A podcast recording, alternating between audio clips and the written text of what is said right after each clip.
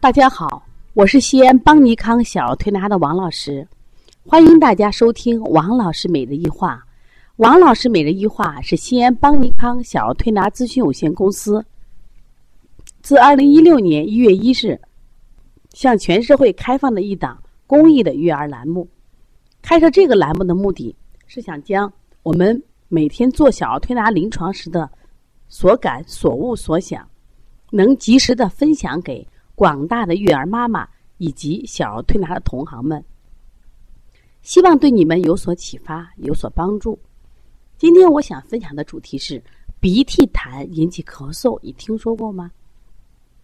关于咳嗽啊，大家都知道，我们有干咳、有痰咳之分。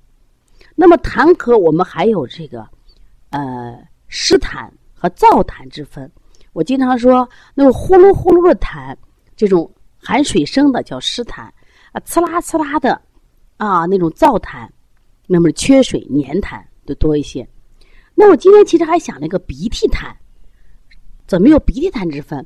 其实鼻涕痰呢，它主要是对应我们常说的脾肺痰区别的。我们都知道中医有一句话叫是“脾虚生痰”，说脾为生痰之源，肺为储痰之器。因为肺的横切面有很多的窟窿眼儿，所以说它里面就会储储存很多的痰。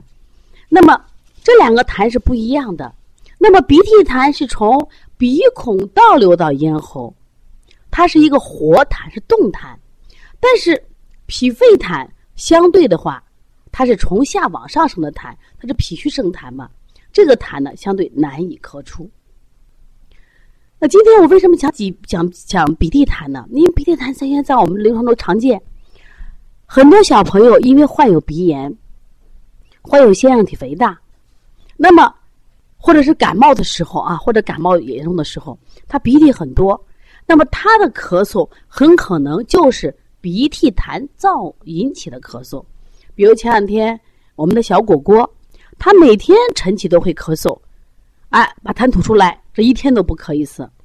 前两天我们的小金宝，奶奶找我说：“王老师，昨晚咳的好厉害呀。”然后第二天一声也不咳，我说：“那到现在不咳了？”那我也不知道为啥。我说昨天感冒了没有？流鼻涕没？啊，昨天下午五点多六点多，呀，他鼻涕流了很多。我说对呀，那都是鼻涕痰。鼻涕痰实际上就是我们常讲的鼻后滴漏引起的咳嗽。也就是说，我们的鼻子和咽喉是相通的。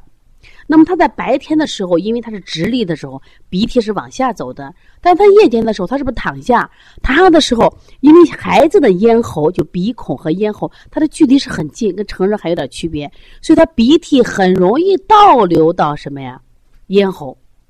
那这个时候呢，他就容易咳嗽。这个咳嗽有个特点是，往往晨起的时候咳嗽比较明显。晨起咳完以后，有的小孩咳出一口痰，白天再不咳了；有的孩子即使他没咳出痰，但是呢，这个孩子可能这个痰顺了，或者咳到胃里头，他也不咳了。有的孩子可能在夜里睡觉的时候，在后半夜他也会咳一点，但晨起咳是最明显的。那么要判断你的孩子是不是鼻涕痰引起的咳嗽，是不是鼻后滴漏引起的咳嗽，首先判断你的孩子有没有鼻炎的症状。那么如何判断你的孩子是否有鼻炎？看他吸不吸鼻。这样吸鼻，有的还经常吸鼻，看他鼻涕不多；还有一种孩子本身感冒了，鼻涕就很多。有的孩子长期鼻塞，妈妈给他洗鼻，每天都能洗出可多鼻子来。那这些孩子都可能是什么呀？鼻后滴漏引起的咳嗽。那对于这样的咳嗽，那你们说我们是治鼻呢，还是治肺呢，还是治脾呢？家长一听咳嗽就紧张，哎呀，好害怕，好害怕，我们孩子会不会咳出肺炎？我说不会的，因为你这是鼻涕痰引起的咳嗽，重点在鼻炎上。虽然我们调急性鼻炎，我们重点解决鼻的问题；调慢性鼻炎，解决脾胃问题。但是，至少大家就明白，哦，这个孩孩子咳嗽不是在肺部引起的，而是鼻部引起的。那么，肺部的咳嗽的痰，它相对就没有鼻涕痰那么活。鼻涕痰，因为它是。晚上鼻涕倒流引起的，所以他痰是动的，他咳嗽起来，咳咳出来很容易。像我前两天给我们小糖果做过两次排痰，哎呀，吐的好多好多什么呀，鼻涕痰呀。他吐完以后，他症状就减轻，但是呢，他只要他一鼻塞，他鼻炎一一一症状一有，他就会有。所以说，我们说常用的手法啊，像我们做的鼻通呀、迎香呀、搓擦鼻翼、搓肺腧，要坚持着。因为得了鼻炎以后，鼻炎最怕什么？寒冷天气。